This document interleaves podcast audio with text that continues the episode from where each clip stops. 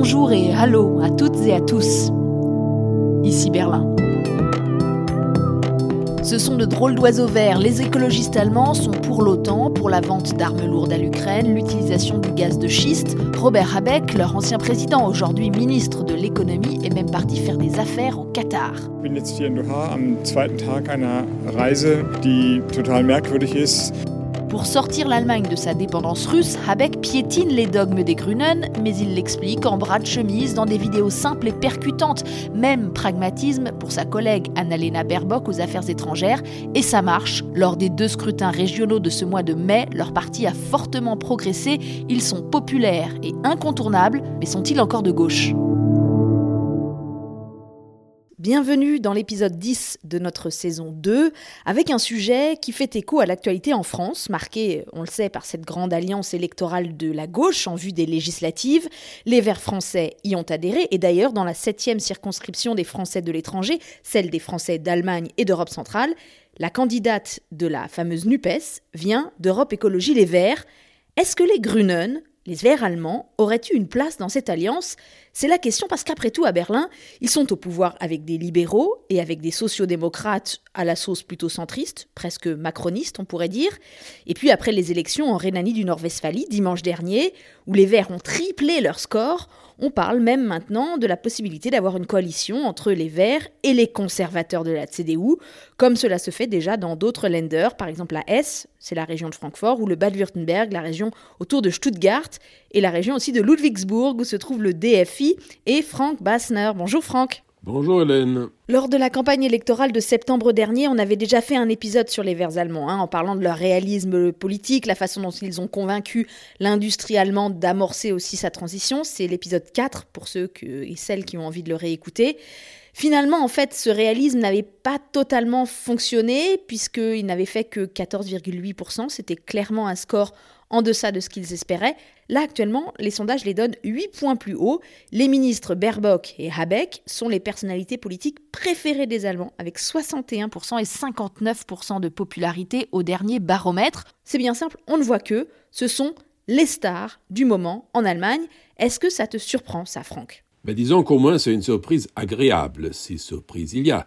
Parce que c'est vrai, quand euh, dans la campagne électorale pour euh, les législatives allemandes en septembre, on a eu quand même des couacs, il y a eu des maladresses, il y a eu des difficultés de campagne, ce qui a fait que le résultat des Verts n'était pas aussi important qu'on l'avait d'abord annoncé.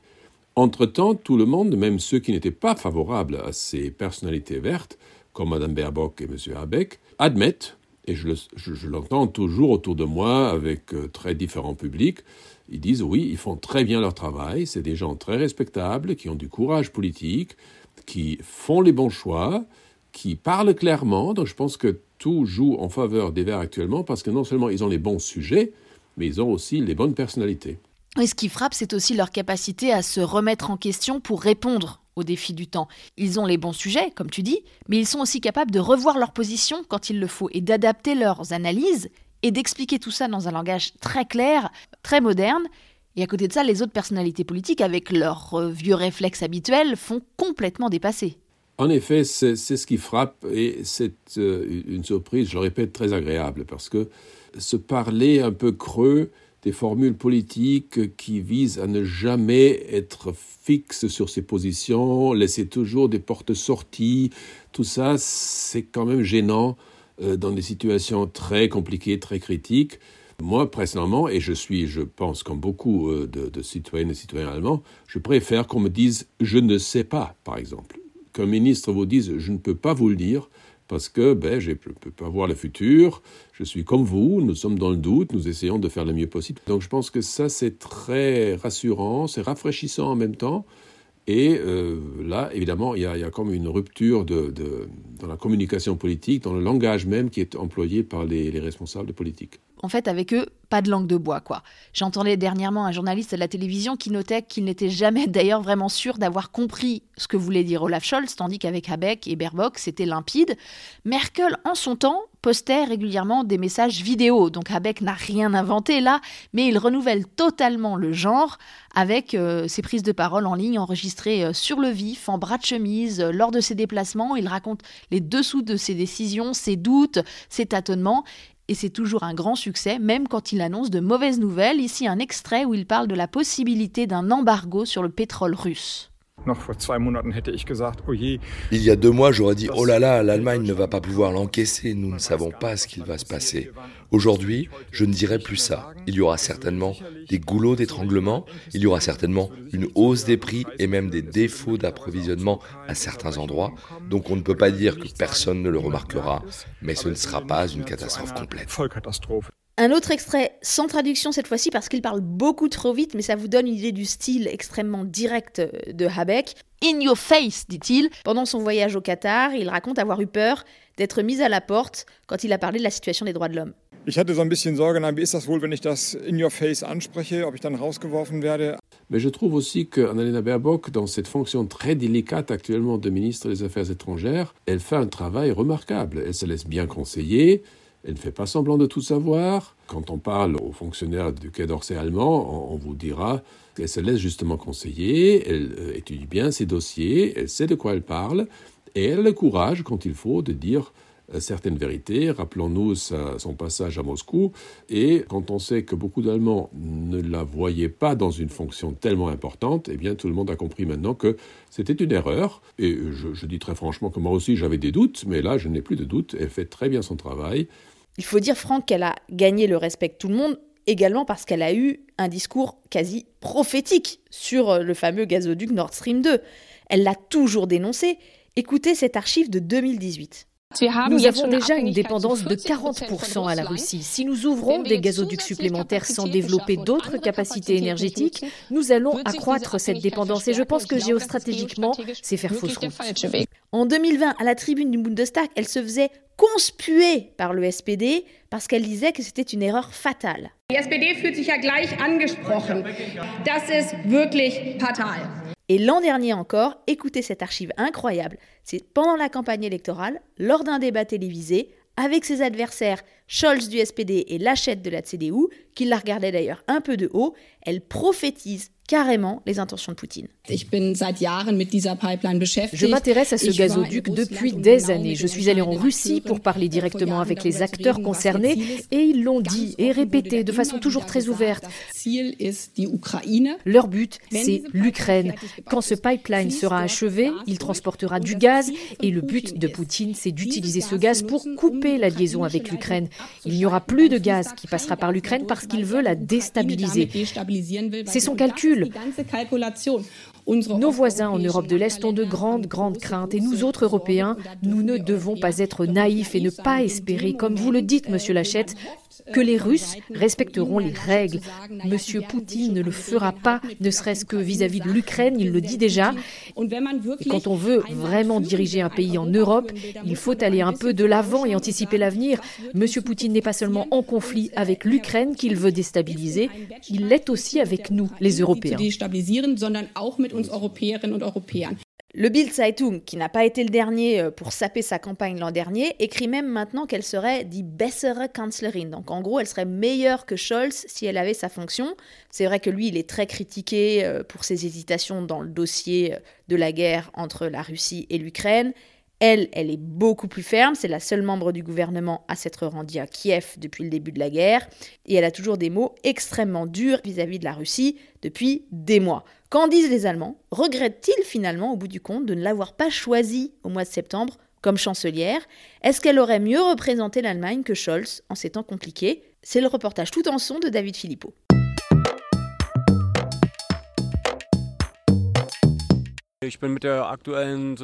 Je suis satisfait de la situation actuelle. Je trouve que Scholz fait du bon travail, même si les gens lui tombent tout le temps sur le dos. Je pense qu'il essaie de faire du mieux possible pour l'Allemagne. Et je trouve aussi que Mme Baerbock fait bien son travail, qu'elle représente bien notre pays. Peut-être que sa politique n'est pas toujours très bonne, mais comme elle a beaucoup de charisme. Je ne sais pas si Baerbock aurait agi pareil à la place de Scholz. Mais la situation est tellement complexe, les risques et les enjeux tellement importants, que je ne sais pas si sa posture, qui consiste à dire qu'il n'y a qu'une option et qu'il faut agir vite, m'aurait vraiment plu au plus haut niveau. Elle n'a pas non plus une approche réfléchie, mais ses positions sont plus tranchées. En fait, la combinaison Scholz-Baerbock me satisfait plutôt. Je ne dis pas que c'est super, mais c'est parce que la situation est très compliquée. Je suis plutôt fier de Madame Baerbock et j'aurais vraiment préféré que ce soit elle qui tienne les rênes du pays. Madame Baerbock est la seule jeune femme politique qui voyage dans différents pays en ce moment au nom de l'Allemagne. Elle dégage une certaine force, elle porte de nouvelles visions et de nouvelles idées. C'est plus que visible qu'Olaf Scholz n'a pas le cran de s'opposer à la Russie.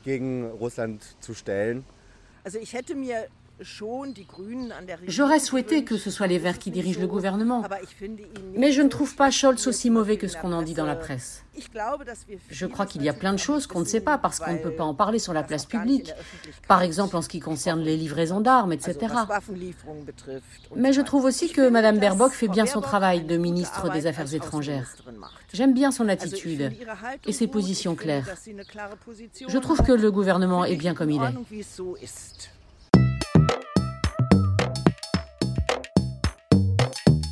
Donc voilà où on en est, Franck, avec des Verts populaires, quand ils font, en somme, sauter toutes leurs lignes rouges. Rien ne semble les arrêter quand ils revoient leurs dogmes. Alors, en quelques mois, depuis qu'ils sont au pouvoir, on a vu Abeck, donc je l'ai dit tout à l'heure, faire des affaires dans le Golfe, attaquer de front les ONG de défense des marsouins euh, pour imposer la construction de terminaux de gaz naturel liquéfié euh, dans les baies euh, du nord de l'Allemagne, accepter même indirectement le fracking des Américains au nom de la diversification énergétique. Baerbock, elle, de son côté, enterre le pacifisme historique du parti, elle justifie l'augmentation du budget de l'armée, elle est évidemment pro-OTAN, et il est même question maintenant de rouvrir les centrales à charbon. Euh, c'est plus du pragmatisme, ça, Franck, c'est carrément un nouveau programme. Oui, il n'y a plus de tabou, donc les dogmes sautent, oui.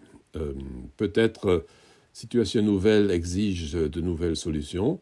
En même temps, si on arrive vraiment à accélérer la transition vers les énergies renouvelables, ce serait une très bonne nouvelle. L'Allemagne, comme beaucoup de pays européens d'ailleurs, est dans une complication administrative telle que ça prend un temps fou. Si on continue comme ça, on n'arrivera jamais. Donc si ça aussi, c'est une des conséquences de cette euh, révolution verte, et je parle de la révolution du Parti des Verts, eh bien tant mieux pour la planète, tant mieux pour tout ce qu'on peut faire, on peut essayer de faire, euh, pour justement freiner un peu le réchauffement climatique.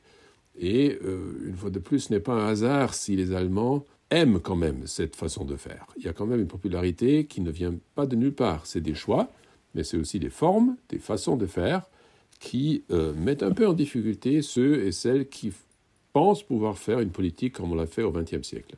Je te pose la question, les Grünen sont-ils encore de gauche? Ben, Disons que les, les, Verts qui gouvernent en Allemagne, dans certains Länder depuis un moment, hein, c'est des Verts conservateurs. Ça, c'est le moins qu'on puisse dire. Euh, est-ce qu'être conservateur, c'est forcément être de droite? Je ne sais pas. C'est peut-être des catégories qui se brouillent un peu.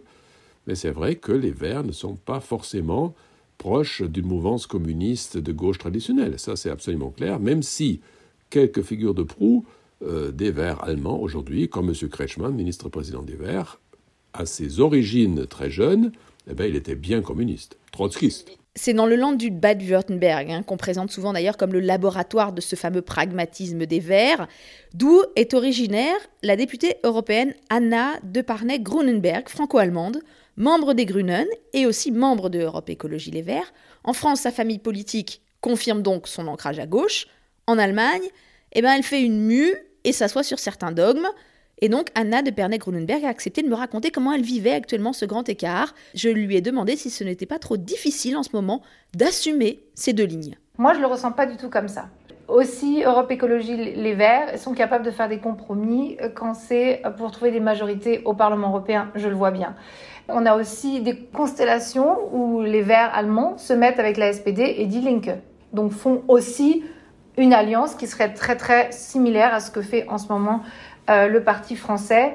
Moi, je pense euh, qu'il n'y a pas tant de différence que ça, mais si on est très euh, vite apte à entrer au pouvoir, vu que nous, dans nos mairies, on n'a pas de prime à la majorité, on a de la proportionnelle pure et dure. On a besoin, même quand les verts sont tout petits, 10%, dans chaque mairie, on a besoin des verts. Ils vont montrer qu'ils savent faire, qu'ils ont des idées, qu'ils sont innovatifs. Et ça, je suis sûre que les verts français sur le terrain, ils le savent le faire aussi. Mais en France, nous avons un, système, soit on est de la majorité, et on peut vraiment montrer ce qu'on sait faire, bah, soit on est toujours ceux qui râlent. Et ça, c'est pas chouette pour démontrer aux autres qu'on sait faire quelque chose. En tout cas, quand je travaille ici avec les collègues sur les dossiers, je vois pas de grande différence pour elle, pas de doute, les Grünen sont encore un parti de gauche, comme en témoignent les mesures qu'ils ont portées récemment pour faire face à l'inflation? On va avoir les transports en commun pendant trois mois à 9 euros par mois pour toute l'Allemagne et pour tout le monde, parce qu'on sait qu'il va y avoir une répercussion énorme au niveau des prix de la mobilité.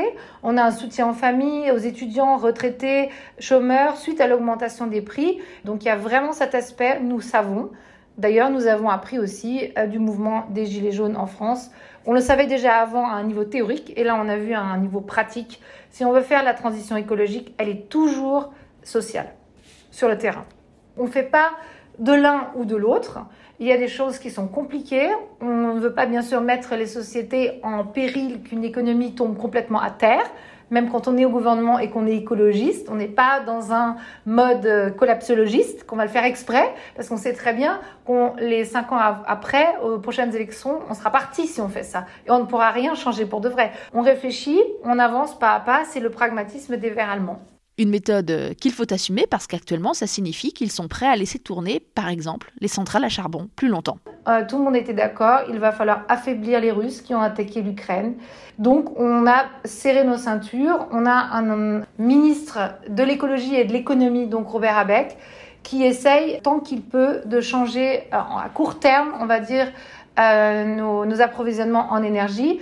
Et ce n'est pas simple du tout et ce n'est pas beau à un niveau purement euh, climatique, mais il faut bien qu'on avance euh, sur ce point de vue-là. Alors c'est vrai, évidemment, que les Verts dans le Bade-Württemberg ont tissé des liens avec les milieux d'affaires et l'industrie. Mais d'après Anna de Pernay-Grunenberg, ils n'ont pas déserté pour autant les questions de société, la cause des femmes, des minorités, et elle cite comme exemple la nouvelle présidente du parti, élue il y a quelques semaines seulement, Ricarda Lang, 28 ans, bisexuelle, engagée contre la grossophobie et qui assume un discours plus radical, plus woke, dirait-on, en France peut-être. Elle incarne une, nouvelle génération. En Allemagne, donc la Grüne Jugend est beaucoup plus importante et a un poids politique beaucoup plus important qu'en France. Je pense euh, les jeunes verts existent aussi, bien sûr, ils font un, boulot super, mais ils sont peut-être plus sur le terrain, alors que les Grüne Jugend, dès qu'il y a une liste à plus de 3 ou 4 représentants, ils vont dire il faut quelqu'un de moins de 28 ans sur la liste. Pas seulement que ce soit joli sur la photo, mais qu'il y ait vraiment un, vrai respect de leur avis. Tout que quand on est très jeune, bah, on a peut-être euh, aussi encore des opinions très extrêmes, ce qui est normal, mais ils arrivent quand même à faire entendre leur voix. Et j'ai l'impression que Ricard Lang, par exemple, c'est quelqu'un qui, en interne, vraiment se fait entendre et elle arrive à expliquer les choses très très bien. Ça s'est professionnalisé, je dirais, d'une certaine manière. Franck, je reviens vers toi maintenant parce que il faut qu'on parle de l'Europe tout de même. Désobéir au traité pour appliquer sa politique, c'est ce que veut faire la gauche unie en France sous l'égide de Jean-Luc Mélenchon. Anna de Parnay-Grunenberg l'admet. Bien sûr, le terme de la désobéissance, c'était un peu dur à avaler. Mais bon, pragmatisme oblige. Les Verts allemands attendent maintenant de voir concrètement ce qui va se passer s'il y a une majorité de gauche en France. Franck, en Allemagne, une telle prise de position, pointer l'obstacle que constituerait l'Union européenne, est-ce que c'est tout simplement envisageable? Les Verts allemands sont globalement la force la plus pro-européenne qui soit en Allemagne actuellement. Je pense que le chapitre sur l'Europe dans ce fameux euh, contrat de coalition a été rédigé majoritairement par des plumes vertes. Évidemment, l'Union européenne est un organisme qui peut évoluer, il y a peut-être des normes qu'il faut adapter aux exigences des transitions euh, climatiques, énergétiques, etc. Là, il n'y a, pas de tabou non plus. Évidemment, la Commission européenne peut très bien changer ses directives, par exemple, on peut réfléchir à tout ce qui est la, nourriture. Est-ce qu'il faut privilégier vraiment le bio en sortant certains éléments des règlements des marchés publics? Tout ça, c'est des choses dont on peut discuter. Mais ce n'est pas pour remettre en question globalement un marché unique et une protection des consommateurs. Là, je pense que les Verts allemands ne, ne seraient jamais d'accord. Donc, à tes yeux, même si dans certains lenders, ils gouvernent bien avec l'extrême gauche de Die Linke, les Grünen n'auraient jamais rallié Mélenchon. Mais jamais de la vie. D'abord, il n'y a pas de Mélenchon en Allemagne. Astérix, c'est la France, c'est pas l'Allemagne. Donc cet esprit de grogne, de tribun qui va prêcher une autre réalité mondiale, ça en Allemagne, ça passerait déjà pas. Mais même s'il avait existé, les Verts allemands n'auraient pas fait ça. Ils sont déjà tellement forts et tellement euh, responsabilisés par les participations aux différents gouvernements des Länder et maintenant au niveau fédéral que la question ne se posait même pas. Qui peut gouverner sans les Verts? C'est peut-être ça la carte euh, à jouer actuellement. C'est l'atout majeur, on le voit euh, à Düsseldorf, en westphalie après les élections régionales. Faire un gouvernement sans les Verts, ce serait un peu bizarre. Merci beaucoup Franck Bassner, directeur de l'Institut franco-allemand de Ludwigsburg. Ce sera le mot de la fin pour cet épisode euh, consacré aux Verts allemands qui ont vraiment le vent en poupe en ce moment, ça c'est clair, mais il faudra voir si c'est une situation qui s'installe durablement. Merci à Aloïs Kerek pour la musique originale qui nous accompagne depuis le début de cette aventure. Déjà 27 épisodes du podcast et on continue encore au moins jusqu'à l'été grâce au DFI, grâce au soutien des amis qui prêtent leur voix, grâce au reportage de David Philippot. On essaie de suivre l'actualité de cette Allemagne de l'après-Merkel et de la décrypter pour vous. Le podcast avec un K revient dans deux semaines. Je m'appelle Hélène Kohl avec un K et je vous dis à bientôt. Bis bald!